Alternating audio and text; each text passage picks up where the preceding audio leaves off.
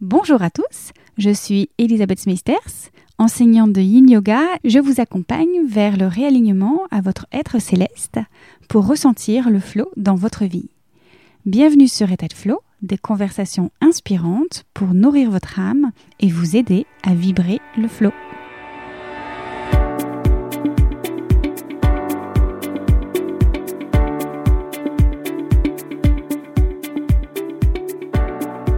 J'ai commencé ce podcast, je sortais d'un concert intimiste de Loudoyon. Et je me remémorais ces interviews d'artistes que j'avais pu faire pour mon webzine musical à l'époque, We Are Emotion. J'ai trouvé plusieurs guides dans la musique et j'aurais trouvé ça vraiment génial qu'un podcast propose des conversations avec des chanteurs pour aller plus loin dans l'échange que ce que propose déjà la radio. L'envie était qu'ils puissent apporter leur témoignage sur le chemin du cœur. Ça a été l'élan, l'impulsion qui m'a encouragée à lancer État de Flow. Rapidement d'ailleurs, j'ai reçu le chanteur Samir Baris au micro de ce podcast, que vous pouvez retrouver dans le deuxième épisode. Puis je suis allée à la rencontre de sages pensants de tout horizon, en continuant de nourrir secrètement le désir de recevoir des artistes dont l'art est carrément thérapeutique, voire même chamanique, si peu qu'il y ait une différence. Aussi je suis extrêmement heureuse et honorée de recevoir aujourd'hui, pour ce 31e épisode, une chanteuse au succès international qui a su mêler carrière musicale et spiritualité, sans séparation. Nous abordons ensemble comment elle a trouvé l'équilibre entre ces deux parties d'elle-même et ce qui les rassemble. Je ne vous en dis pas plus et je vous laisse avec ma conversation avec Natacha Saint-Pierre. Bonne écoute!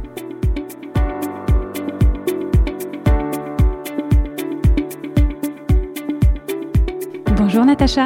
Bonjour. Comment vas-tu aujourd'hui? Eh bien, je vais très bien, merci. Moi, je suis à Paris, tu es de l'autre côté de l'écran. Aujourd'hui, on utilise la technologie pour, euh, pour se voir, pour s'entendre, pour partager. tout à fait.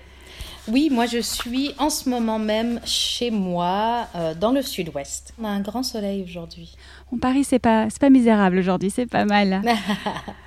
Alors, euh, on te connaît quand même, l'interprète de nombreux succès radiophoniques, notamment Je n'ai que mon âme, Un ange frappe à ma porte. Tu trouveras évidemment, en duo avec Pascal Obispo, également Tant que j'existerai, et à chaque fois que je cite euh, ces, ces, titres, j'ai évidemment les paroles qui viennent avec, on a envie de les chanter.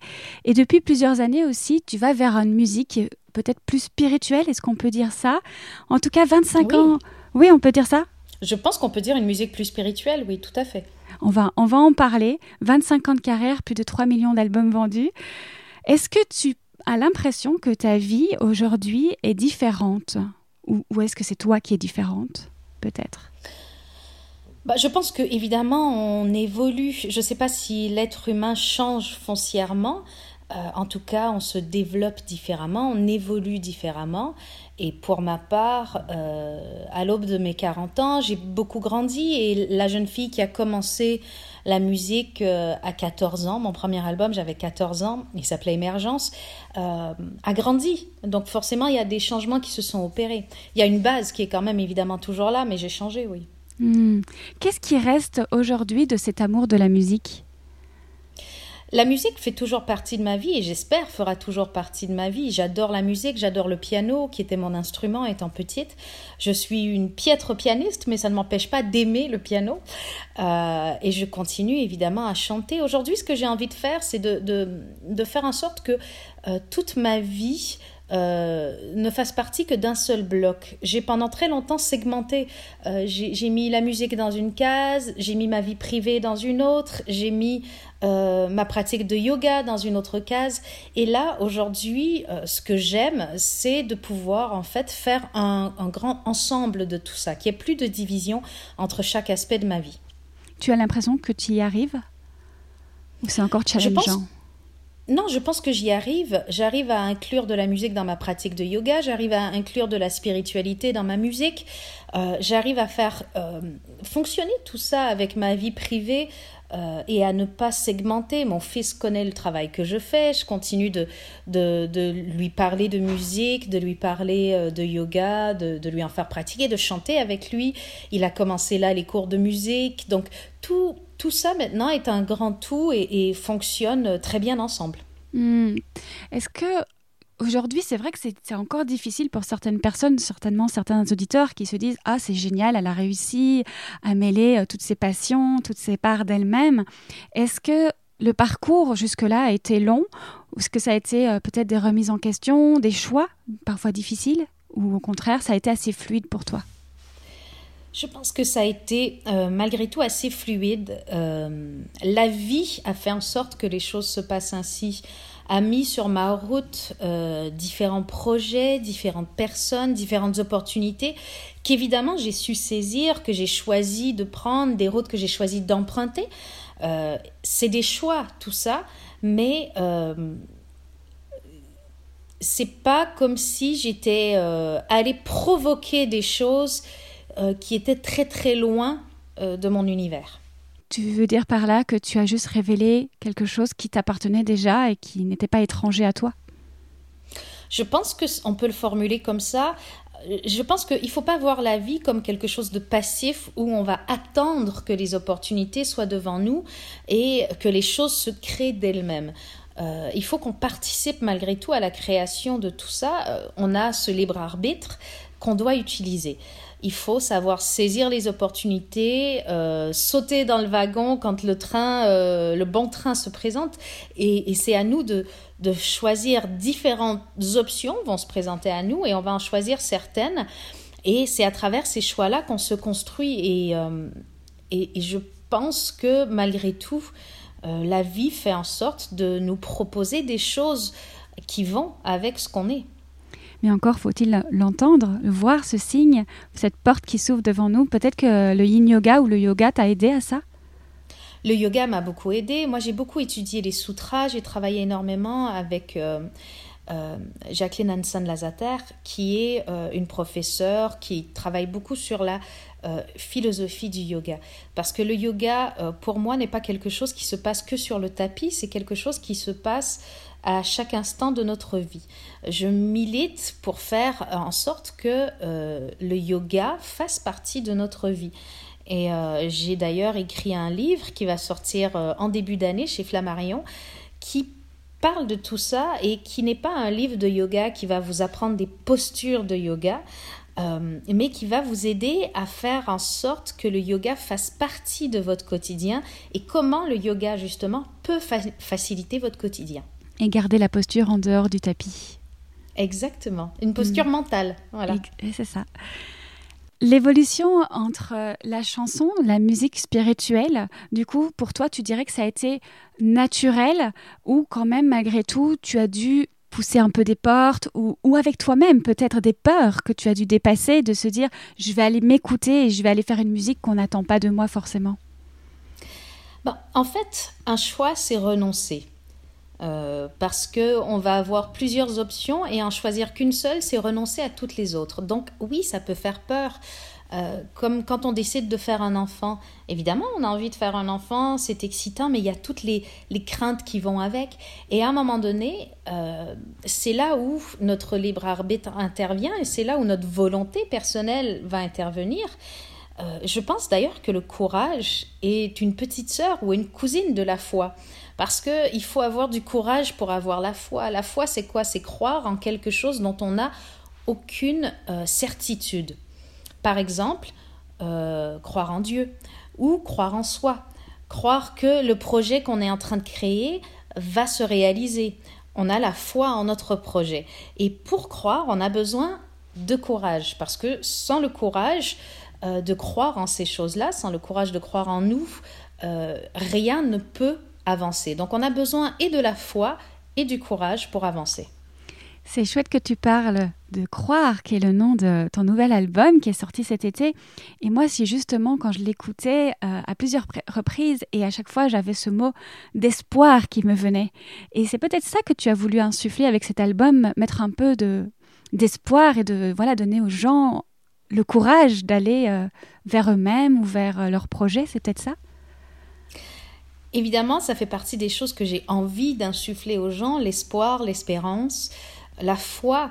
Je, pense qu'à partir du moment où on, croit en quelque chose, on a donc un projet, on peut se projeter, on a de l'espoir. Euh, on, va devoir ajouter cette dose de courage pour faire en sorte que, euh, les choses se passent, mais euh, c'est ce qui fait que l'humain avance. Parce que sinon, si on croit en rien, la vie est, vaine, en fait, n'a aucun sens. Donc, l'espoir, l'espérance est très important pour donner un sens à nos vies. Tu me fais penser là, comme tu es enseignante aussi de yin yoga, tout comme moi, ça me tient fort à cœur de, parler aussi peut-être de cette notion de yin yang. On ne peut pas juste avoir la foi de juste être là et attendre.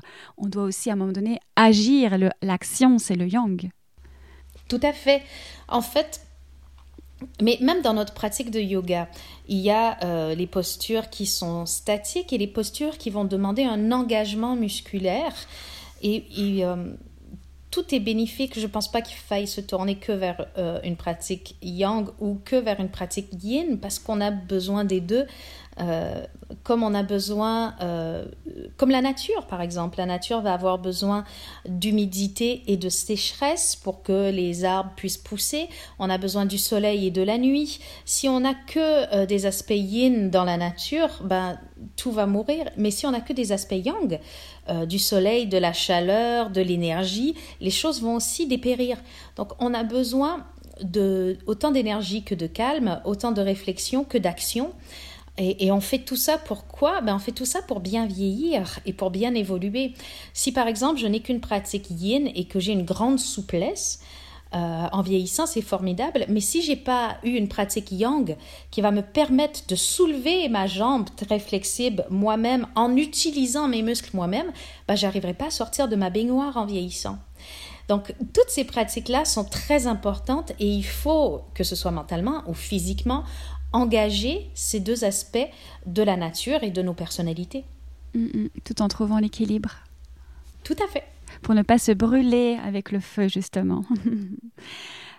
Qu'est-ce qui t'a amené euh, sur ce chemin du chant, du, chant sacré? Parce que tu chantes aussi des mantras, on en a peut-être déjà un petit peu parlé, on peut continuer. Mhm. Euh, il y a quand même une différence entre les mantras, le chant, la musique de tes disques, les premiers disques. Puis même finalement ton album Croire et les, et mantras, c'est encore différent.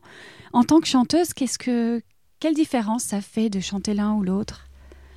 Bah, en fait, tout ça appelle à un seul truc et c'est à la divinité. Euh, quand on chante, par exemple, euh, les poèmes de Thérèse de Lisieux, on est aussi dans des chants sacrés.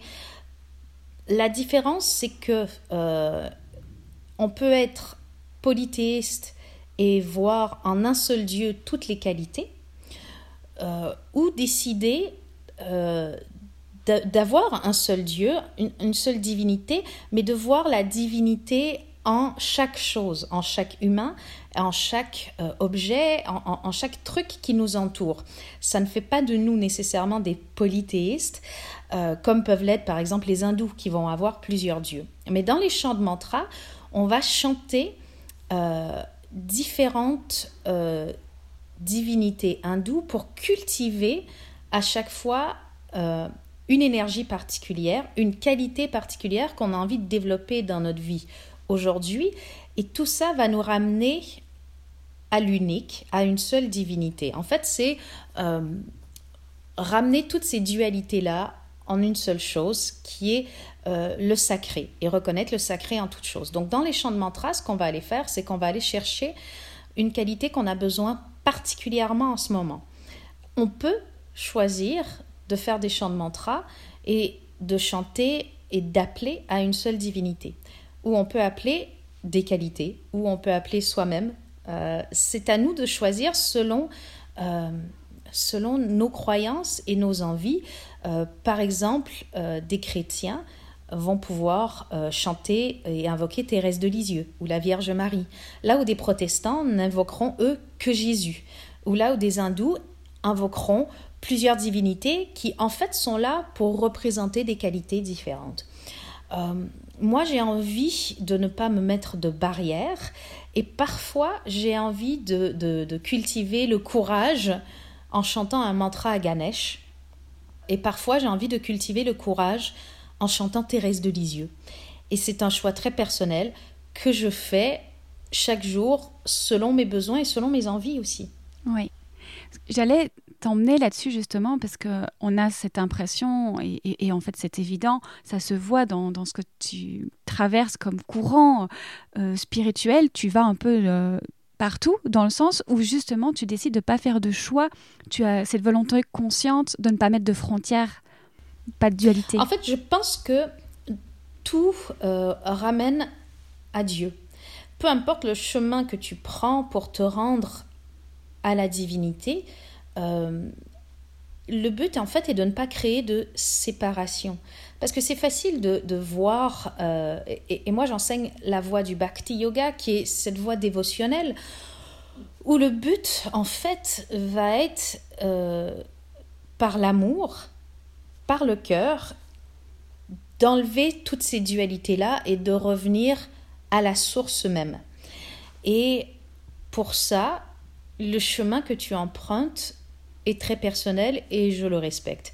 Et quand on étudie la mythologie, quand on étudie tous ces courants-là, euh, on nous enseigne que le bhakti c'est formidable, mais ça a une part d'ombre aussi qui serait ce moment où on peut croire que notre chemin, notre voie spirituelle est meilleure que les autres. Mm-hmm. Et à partir de ce moment-là, on entre dans euh, ce qu'on peut appeler euh, le fondamentalisme ou euh, l'excès. Et à partir du moment où on va rester ouvert à toutes les voies possibles pour nous mener jusqu'à Dieu, ben, on va être, à mon sens, quelqu'un qui est raisonné et raisonnable dans sa recherche de la foi. Et puis on va la trouver. Parce qu'il y a plusieurs. J'espère qu'on va la trouver. On donne plusieurs noms à Dieu selon notre religion, mais tout ça euh, nous ramène à une seule entité et tout ça va nous ramener à, une, seule lumière. Voilà. Et euh, quel que soit votre chemin de la foi, euh, tant que vous avez une spiritualité, que vous cultivez une spiritualité, tant que vous ne vous voyez pas comme simplement un être de chair et d'os, mais à partir du moment où on comprend qu'on est doté d'une conscience, et qu'est-ce qu'est cette conscience-là que euh, notre âme euh, En sanskrit, on, dit le Shridaim, et le Shridaim, c'est le cœur spirituel. Et à partir du moment où on intègre tout ça dans notre quotidien, ben on intègre une spiritualité et un art de vivre qui prendra euh, comme directive l'amour. D'ailleurs, j'ai lu, et tu me diras si c'est bien le cas, qu'avec Thérèse de Lisieux, tu avais le sentiment que ta musique servait à quelque chose. Autre chose, en tout cas, que divertir. Est-ce que ce serait pas ça, justement, à quoi elle servirait Ce serait d'ouvrir les consciences? Ou d'apporter l'amour De mener sur la voie de l'amour Alors, ouvrir les consciences, euh, j'ai pas la prétention de savoir le faire. En tout cas, euh, d'ouvrir mon cœur et offrir euh, de l'amour, euh, ça j'ai envie de le faire.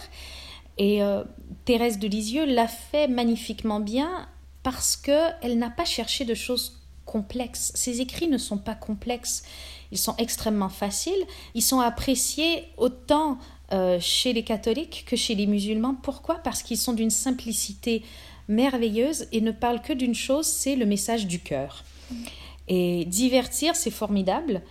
J'adore pouvoir faire ça, ça fait partie euh, de mon métier et c'est génial d'avoir euh, comme métier de divertir les gens, mais j'ai envie de pouvoir faire un peu plus. Voilà.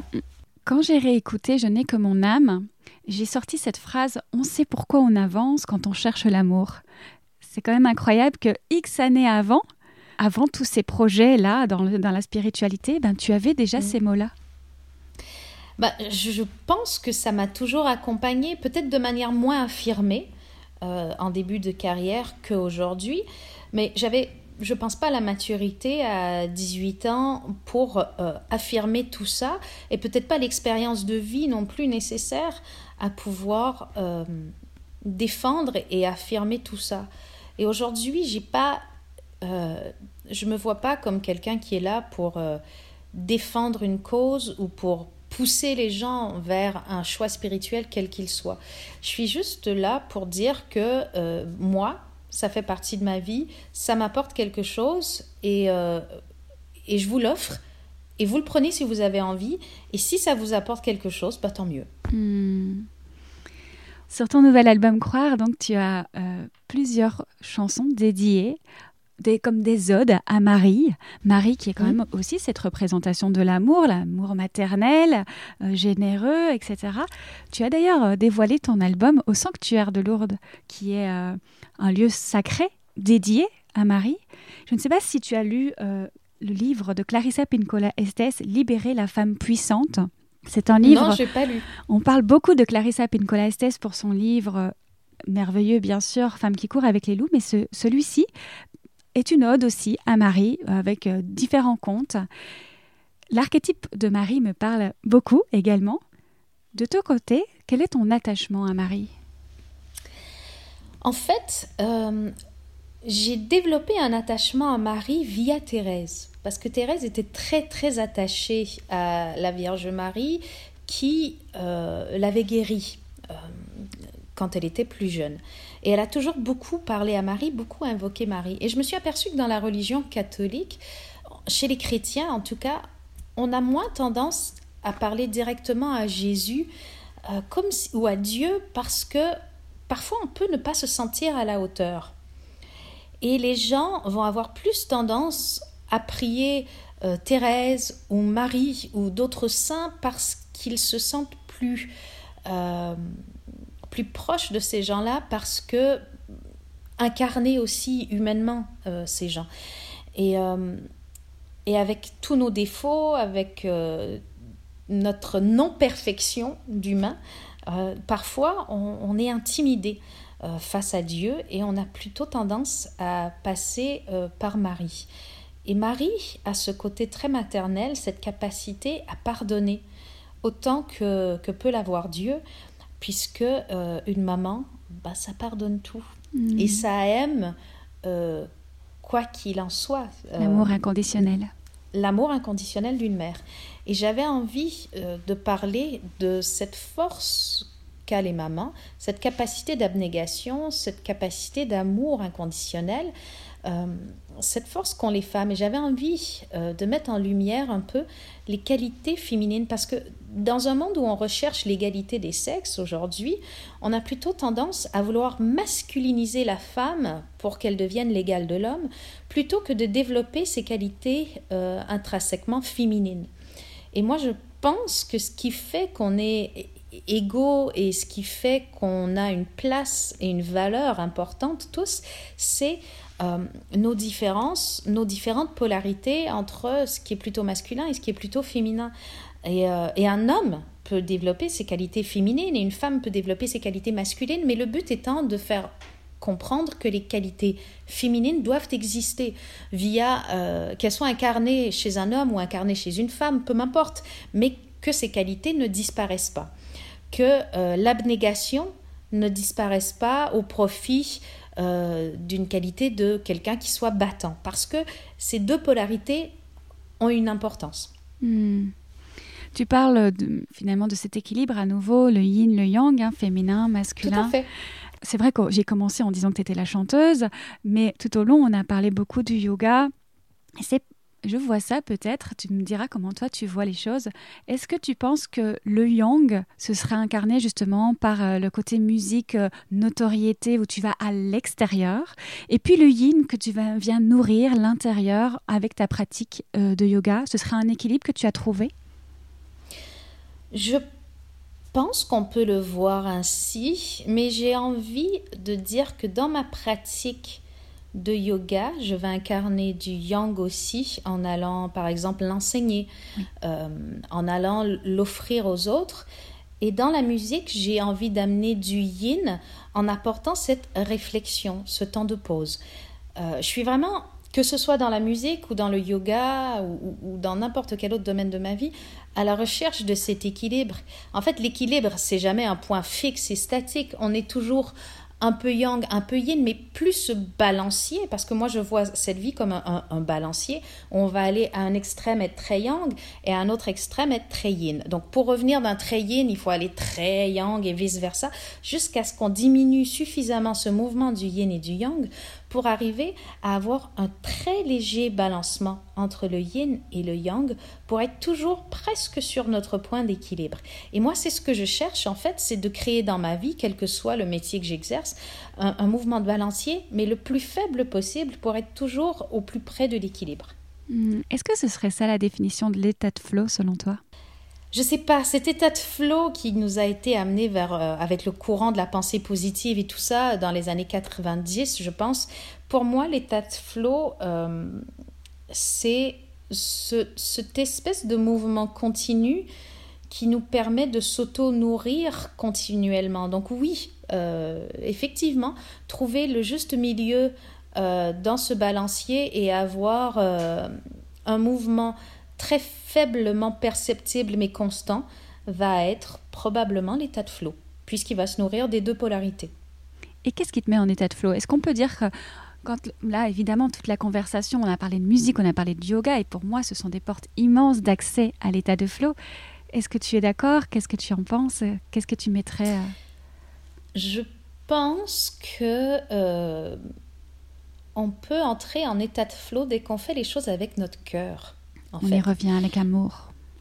Voilà, à partir du moment où on va cuisiner avec amour, on va être en état de flot. À partir du moment où on va se plonger dans un livre et y mettre euh, tous nos sens, on va être dans un état de flot.